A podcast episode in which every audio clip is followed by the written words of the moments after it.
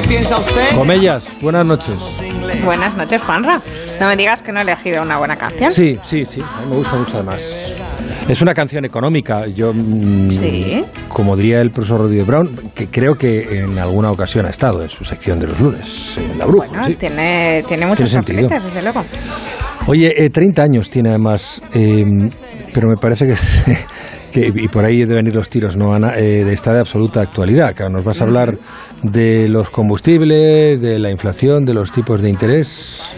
Pues mira, Juanra, te voy a hablar de todo eso y de mucho más, porque vamos a hablar justo del título de la canción, de costes. Somos un agujero en medio del... Entonces no hace falta que te haga la pregunta de rigor. Todos sabemos lo que es un coste, la cantidad de dinero que pagamos por una cosa. Bueno, no exactamente, Juanra, No. pero te lo voy a comprar, mira, ver, nunca mejor va. dicho. Porque hoy lo que me va a interesar es clasificar los costes, aflorarlos todos, no dejarnos ninguno escondido y reflexionar sobre algunos que no son tan evidentes. Y voy a empezar con una distinción clásica, fijos y variables. ¿A qué actividad te quieres dedicar hoy, Juanra? Te dejo elegir. Eh, bueno, soy que puedo elegir hoy me pido ser mm, dueño de un restaurante con estrella Michelin. Ah, muy bien, pues deseo concedido. Vale, va, Ya te pongo el gorro y todo. Pues vamos a ver lo que te cuesta tener tu restaurante. Los costes fijos son aquellos que vas a tener con independencia del número de comensales que tengas en el restaurante. Alquiler del local, instalaciones Mm. de la cocina, mobiliario del salón, menaje, vajilla, incluso el personal mínimo que necesites en cocina y en sala. La buena noticia, que su importe lo conoces de antemano. La mala, pues que no hay forma de reducirlo a corto plazo. Eso también es verdad. Bueno, ¿y el coste variable? Pues es aquel que sí va a depender del volumen de actividad. Cuantas más esferificaciones de mango en tus platos, pues más mangos tendrás que comprar. Y cuantos más servicios des, cuanto más volumen de negocio tengas, también. Vale, este sí puedo reducirlo, ¿no? Si el, si el mango es muy caro, puedo, no sé, puedo quitar las esferificaciones o el mango. Eso es, a corto plazo podrás cambiarlo y si cerrases temporalmente el restaurante, pues no tendrías ese coste. El coste total de tu actividad va a ser la suma de todo el coste fijo más todos los costes variables que hayas tenido en un mes, por ejemplo. Y aquí voy a, introducir un concepto que no es tan conocido, el de coste marginal y economías de escala. El coste marginal es el coste de producir una unidad adicional de uno de tus platos. Digamos... Eh, tarta de chocolate. Eso, que ningún restaurante que quiera tener en su mesa a Juan Lucas puede Exacto. ignorarlo en su carta. Brownie, si es mm, para ser más preciso. Sí, pero por favor, sigue.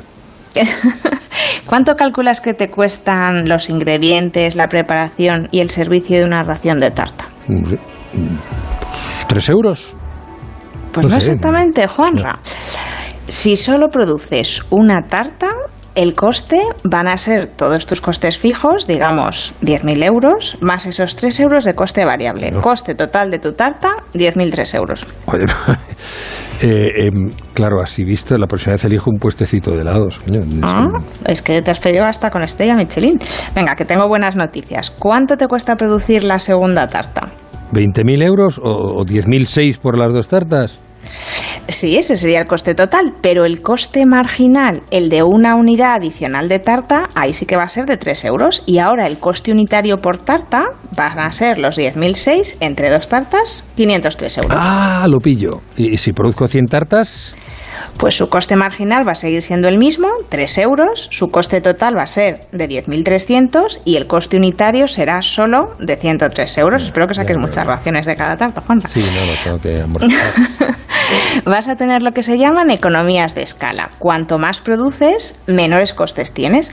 No porque te salga más barato producir cada tarta, sino porque aprovechas más los recursos que ya tienes, pues todas esas instalaciones.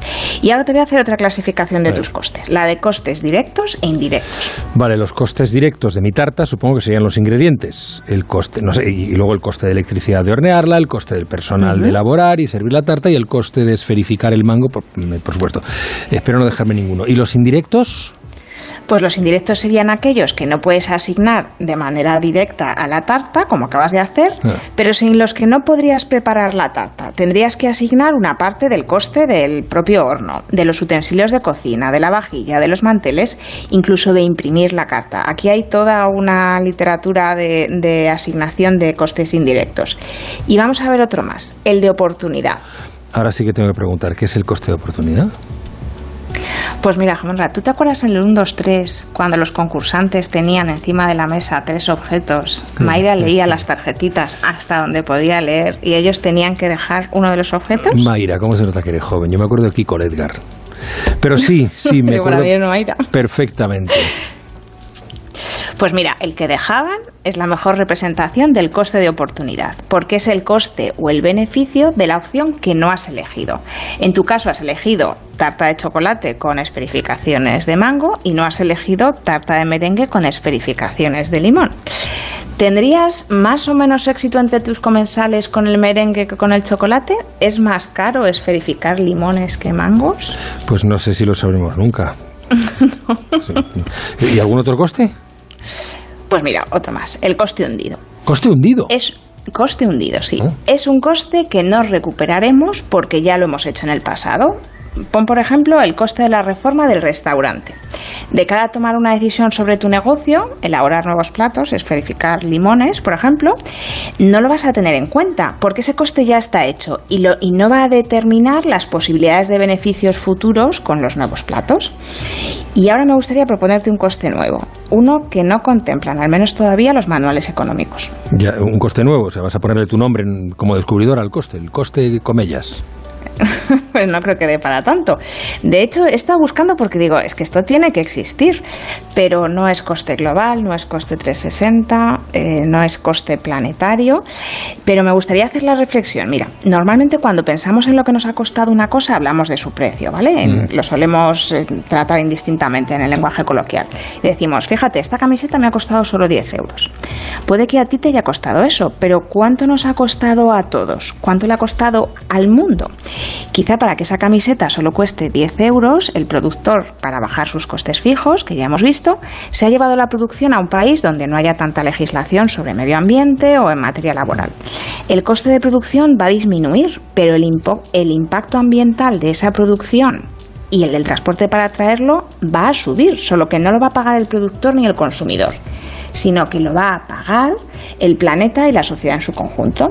El coste laboral también podría ser más bajo, porque las condiciones laborales quizás sean peores. ¿Y si pagásemos a esos trabajadores prestaciones como las que, las que tenemos en Europa? Si el coste generado de producir en esas condiciones se calculase como hemos calculado un coste indirecto, se lo podríamos sumar al coste de la camiseta y quizás su precio no sería de 10 euros. Claro, ¿cuánto cuesta un cambio climático, no? Pues me temo que a esa pregunta, Juanra, no tengo respuesta. Pero en cualquier caso, aunque no sepamos su coste, nos va a tocar pagarlo igual. El costo de la vida sube otra vez. Eso que baja ya ni se ve. Y las habichuelas no se Oye, qué interesante, comillas. Me alegra que te haya gustado. Así funciona esto. No hablamos inglés. ¿Así funciona? Tiene su podcast también, ¿eh? que no se nos olvide. Sí, claro que sí. La banca hemos, hemos subido hoy. Muy buenas noches y disfruta del fin de semana, Ana Comillas. A tu salud, Juanra. Disfrutad mucho vosotros también. Un abrazo.